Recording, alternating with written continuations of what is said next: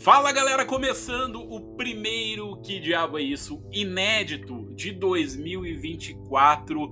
Claro que estava rolando o Hell Hits, que era o retrospecto, né, o The Best of de 2023, ao decorrer desse recesso de Natal até o Ano Novo, até agora, iníciozinho de janeiro. Mas cá estamos para começar um ano repleto de horror, bizarrice, cinema fantástico e causos bisonhos desse mundão de meu Deus. E aí, turma, tudo certo com vocês? Passaram bem o final de ano ali? Beberam bastante, enfiaram o pé na jaca?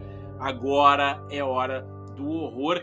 E galera, programa de hoje eu quero começar com uma curiosidade, um negócio que eu li na, nessa micro, micro férias aqui que eu tirei, né, nesse recessinho que é um negócio muito curioso, cara, que eu fui entrando nessa história e fui me embrenhando e achei legal para trazer aqui para vocês, que é a Bíblia do Mochila de Criança. Sim, cara, um livro gigante chamado Codex Gigas, uma preciosidade, um tesouro da Idade Média lá, e hoje eu quero conversar com vocês sobre isso, né? Negócio muito interessante aí para quem gosta de ocultismo, história, bizarrice. Hoje é o prato cheio.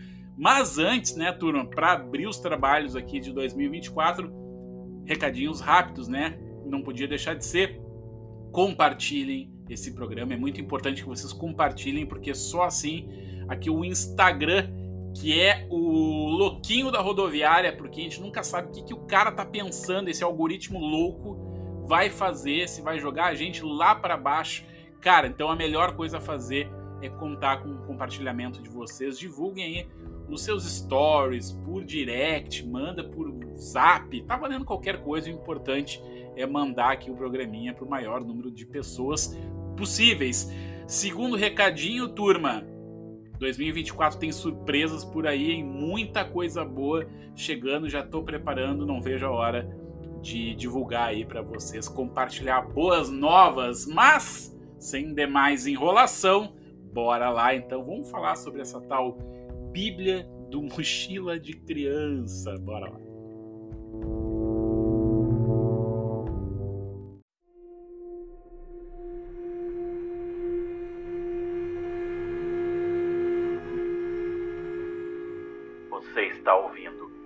Diabo é isso?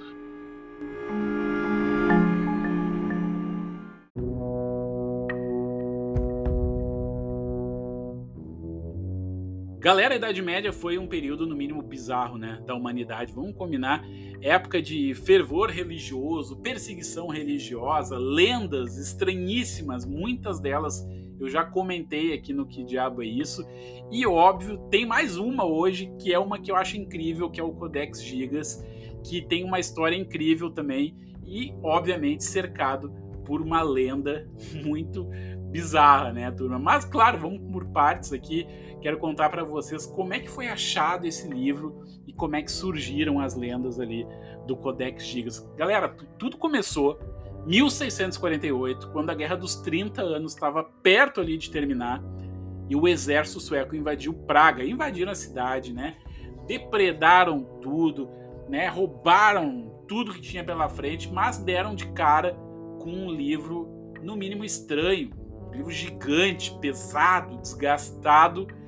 Mas, né, ao abrir aquele livro, ao folhear ele, nada parecia incomum, era só um grande escrito, um grande compêndio medieval comum daquela época, até que se encontraram com uma página inteira ocupada por uma ilustração, sabe de quem? Do Mochila de Criança, do Cramunhão, e obviamente, logo a obra foi apelidada de Bíblia do Diabo, cara.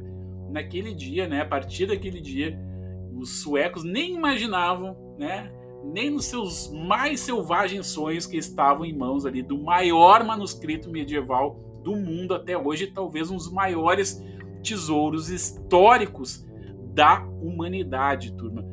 Porém, né, o que ah, tem aquele mistério todo, ninguém sabe o nome verdadeiro do manuscrito, mas precisava dar um nome, né? Para precisavam nominar aquela história toda. Então, alguém com muita criatividade, um gênio, foi lá e deu um nome para aquele livro, cara, chamado Codex Gigas. E olhando esse nome, assim, lendo esse nome, parece que é um nome misterioso, né? Que tem ali um significado místico. Mas sabe o que, que significa, cara? Livro gigante. Parabéns aí ao criativo que, que nominou o livro, né? Mas claro, né, tem motivo de ser. Ele tem 310 páginas, 89 centímetros de altura, 49 centímetros de largura e pesa 75 quilos, cara. Mas o mais curioso é que, apesar daquela imagem, o conteúdo não tem nada de satânico, cara, não tem nada de diabólico ali. A Bíblia do Diabo é uma coletânea de textos diferentes, de diferentes temas e períodos, né? Tem ali o Antigo e Novo Testamento completo, uma enciclopédia, textos sobre medicina, filosofia, artes, ou seja, né, era um grande tratado sobre o conhecimento humano. E o que, que se sabe desse, desse livro, né, sobre seu autor, é que ele foi assinado pelo monge Hermann Inclusus, né? E só que a ilustração do diabo ninguém sabe, cara. E para suprir, né, esse, essas lacunas surgem as lendas, cara. E a mais famosa dela remonta a seguinte história. Olha só, cara, que esse livro foi escrito no século XIII por um monge que vivia no mosteiro beneditino de Podlaziz, na antiga Boêmia, que hoje é a atual República Tcheca. O religioso estava prestes a ser punido por quebrar ali os seus votos até que encontrou uma luz no fim do túnel, cara. Concordou em transcrever todo o conhecimento da humanidade em uma única noite. Olha só que trabalho medonho, cara. Mas, né, não era um trabalho que humanamente podia ser concluído.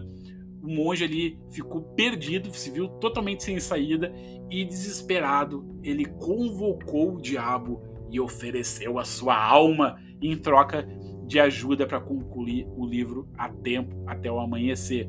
Então, uma vez que ele cumpriu o combinado, Lúcifer deixou um autorretrato na obra. Ah, olha só, hein? Cara, muitos pesquisadores acreditam que a lenda do monge punido pode ter nascido a partir de uma interpretação errônea ali, uma interpretação errada da assinatura do nome Herman Inclusus, que significa aí Herman o Recluso. Essa assinatura foi encontrada ali na obra, né? Mas antigamente a palavra inclusos era interpretada como punição horrível, mas o verdadeiro significado está mais para recluso ou solitário.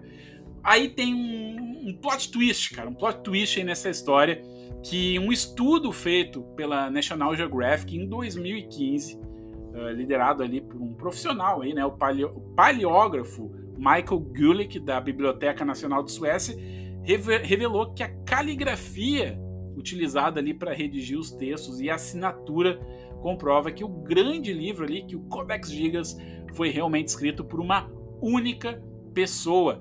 E aí foram feitos testes ali para recriar a caligrafia que sugeriam que seriam necessários cinco anos de trabalho frenético, cara, sem parar dia e noite para criar.